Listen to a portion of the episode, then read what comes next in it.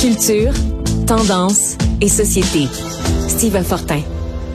Steve, bonjour. Est-ce que tu crois à ça, toi, l'objectivité journalistique? Est-ce que quand tu regardes les collègues journalistes, tu dis, oh ben oui, ils sont parfaitement objectifs. Quand ils couvrent une histoire, leur jupon dépasse jamais.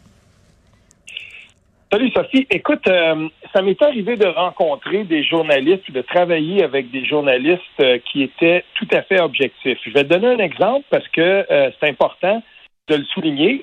J'ai travaillé à Radio-Canada, Ottawa-Gatineau, à la radio, avec un animateur qui s'appelait Daniel Mathieu. C'est un gars de radio. Toute sa carrière, il l'a fait à la radio. Il avait commencé euh, dans, au Bas-Saint-Laurent, si je me souviens bien. Moi, j'ai travaillé une ou deux saisons avec lui. Puis, c'était l'animateur et je, c'était j'étais incapable de saisir ses positions sur plusieurs enjeux. D'accord. J'ai fait de la radio avec lui, tu sais, là, vraiment, là, ben, cinq, deux, deux années, mais mettons quatre saisons je ne le savais pas. Es-tu de droite, de gauche? Es-tu fédéraliste? Es-tu euh, indépendantiste? Je le sais, si c'est pas. Ça, pour moi, c'est un modèle dans la façon dont il menait son émission, ses entrevues et tout ça. Et, j'en ai connu comme ça. Mais en général, j'ai de la difficulté à penser que, surtout à l'ère d'aujourd'hui, parce que là, on remonte à 2013, 2014, 2015, je ne pense plus aujourd'hui que ce soit euh, possible et ni même souhaitable que les médias tendent à l'objectivité complète parce que ça n'existe pas. Et euh, c'est simple, en fait, parce qu'il faut bien comprendre une chose.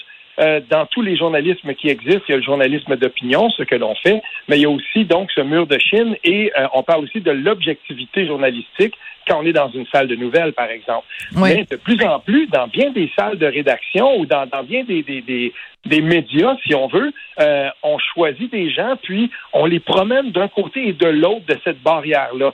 Par exemple, moi, le matin, je vais écouter, exemple, euh, euh, admettons que j'écoute euh, tout un matin, j'écoute Sébastien Beauvais, il va faire une analyse. Mais plus tard dans la journée, on va le bouger, par exemple, à RDI, puis il va devenir animateur, donc objectif, au mordu de la politique. Donc là, c'est lui qui va modérer mmh, tout ça, je comprends. un peu les deux rôles. Et ça existe ça, dans tous les médias, dans bien des médias, en tout cas, ça existe ça, des gens qu'on promène un peu des deux côtés.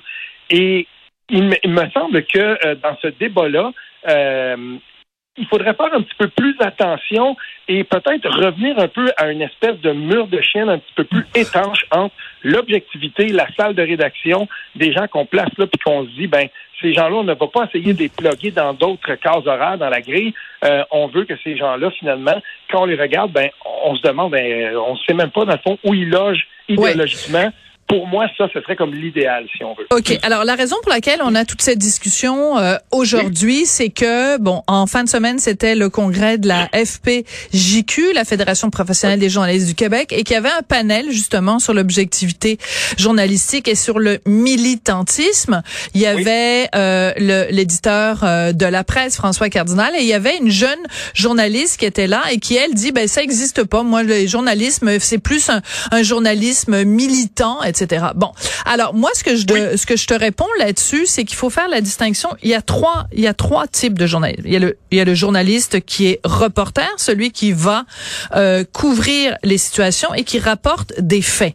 De ce journaliste-là, on demande la plus grande objectivité. On lui demande pas son opinion sur ce qu'il rapporte, on lui demande de rapporter les faits. Après, tu as des gens qui sont des analystes. Quelqu'un qui va prendre les données, qui va les analyser. À cette personne-là, on ne demande pas non plus son opinion.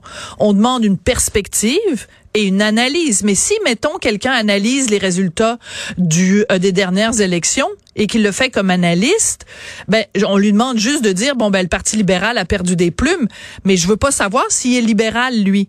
Alors, et après, tu as la troisième catégorie, qui est les chroniqueurs d'opinion, ou des gens comme nous ici à Cube, on se le cache pas, on fait une radio d'opinion.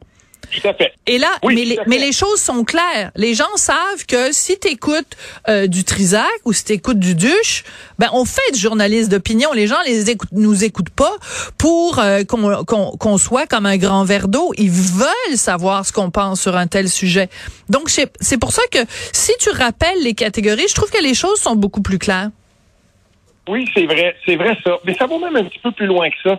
Ça va aussi dans la façon dont certains médias vont traiter de la nouvelle. Par exemple, euh, si j'écoute un reportage euh, dans, aux, nouvelles de Radio-Canada, le grand journal de 18 heures à la télévision, puis qu'on me parle de démographie, puis qu'on me parle, euh, je sais pas moi, de, en ce moment, la loi 21, par exemple, elle est contestée. Combien de fois on va inviter des dames musulmanes qui vont euh, offrir un point de vue, euh, puis ça, c'est à toutes les antennes, de, les antennes de Radio-Canada, je rage à chaque fois, parce que oui, il y, y, a des gens qui sont intéressants à entendre pour dire, euh, par exemple, bon, ben voilà, voilà pourquoi moi, je suis pour le fait que on invalide cette loi-là et tout ça. Mais quand est-ce qu'on invite des Nadia Alexian ou des Leila Lechbet à, à Radio-Canada pour dire, savez-vous quoi? C'est pas un bloc monolithique. Et on le fait quand c'est question aussi de démographie, quand c'est question d'immigration, quand ça aussi, ça, ça fait partie de l'objectivité journalistique. C'est pour ça que j'y crois plus vraiment, moi, à cette objectivité-là des grands médias, parce que même dans le choix des gens qu'on va inviter, ça va jusque-là et ça se manifeste dans les salles de rédaction, dans les salles de nouvelles. Mais alors, tu parles de Radio-Canada. Écoute, euh, je veux te rappeler quelque chose qui s'était passé. C'était en septembre 2019. Radio-Canada présente un reportage euh, sur... Euh, on est en plein débat avant l'adoption là, de la loi 21. Radio-Canada présente un reportage et le titre du reportage, c'est Une enseignante sikh fuit le Québec en raison de la loi sur la laïcité. Donc déjà, dès le titre, elle fuit le Québec. Tu fuis quelque part, c'est pas juste tu déménages puis tu prends t'appelles le clan Panton puis tu t'en vas dans la province à côté là. si tu fuis quelque chose, c'est associé à quelque chose de négatif, tu fuis une menace, tu fuis un danger. D'accord? Tu lisais l'article et là tu apprenais que finalement, il y avait plein d'affaires qui avaient pas d'allure parce que on avait oublié de mentionner tiens, c'est bizarre, c'est juste un détail que cette femme-là, euh, elle était euh, travaillait pour l'Organisation mondiale des Sikhs qui euh, et avait contesté la loi 21 devant les tribunaux. Fait que c'est pas vrai que c'est une enseignante sikh, c'est une militante anti-loi 21. Donc après ça, on nous disait qu'elle était partie, euh, qu'elle était une enseignante québécoise, ce qui était totalement faux puisqu'elle venait d'obtenir son diplôme d'enseignante de l'université d'Ottawa. Ben, je veux dire, elle, aurait très bien pu enseigner en Ontario. Elle venait d'avoir un diplôme de l'Université d'Ottawa. Donc, pourquoi on nous dit qu'elle a fui le Québec? Bref, je te ferai pas tout le portrait, mais tout dans ce reportage-là n'avait aucun sens. Et c'était clair que le jupon anti-loi 21 de Radio-Canada dépassait. C'est, ça a été le cas avec l'enseignante de Chelsea aussi. Euh, je veux dire, ici, on a beaucoup parlé de ça en Outaouais. Euh, je veux dire, c'est, il y avait, y avait là une perte d'emploi. Elle, avait, elle avait été déplacée à l'intérieur de l'organisation. Euh, tu sais, mais ça rendu là, c'est, pour ça que j'ai, de, moi j'ai de la difficulté à me dire que euh, on va, on va avoir, de, de on, on, peut tendre à l'objectivité si on veut dans les grands médias, parce que à un moment donné, il finit toujours par avoir un, un, choix qui est fait dans les salles de nouvelles. Quelles nouvelles on va traiter, de quelles nouvelles on ne traitera pas.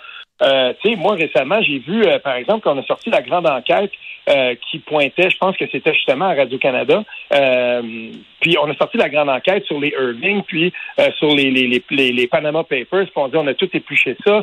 Puis là, ben, finalement, les Irving, tout ça. Puis je voyais quelques journalistes, quelques analystes qui disaient ben on attend une grande enquête comme ça sur les démarrais qui ont fait ça avec un peu d'ironie. Ah, tu es tellement drôle, Steve. On va se quitter là-dessus. Mais vraiment, le jour où le jour où la presse va faire une grande enquête sur les démarrais, je pense que les poules, les poules vont avoir des dents. Merci beaucoup. Juste pour conclure, c'est sûr qu'il n'y a pas nécessairement une objectivité parfaite, mais tous les journalistes sont tenus de, de tendre, en tout cas, vers une, une objectivité la plus grande possible. C'est sûr que personne n'est parfait. Merci beaucoup, Steve. Salut.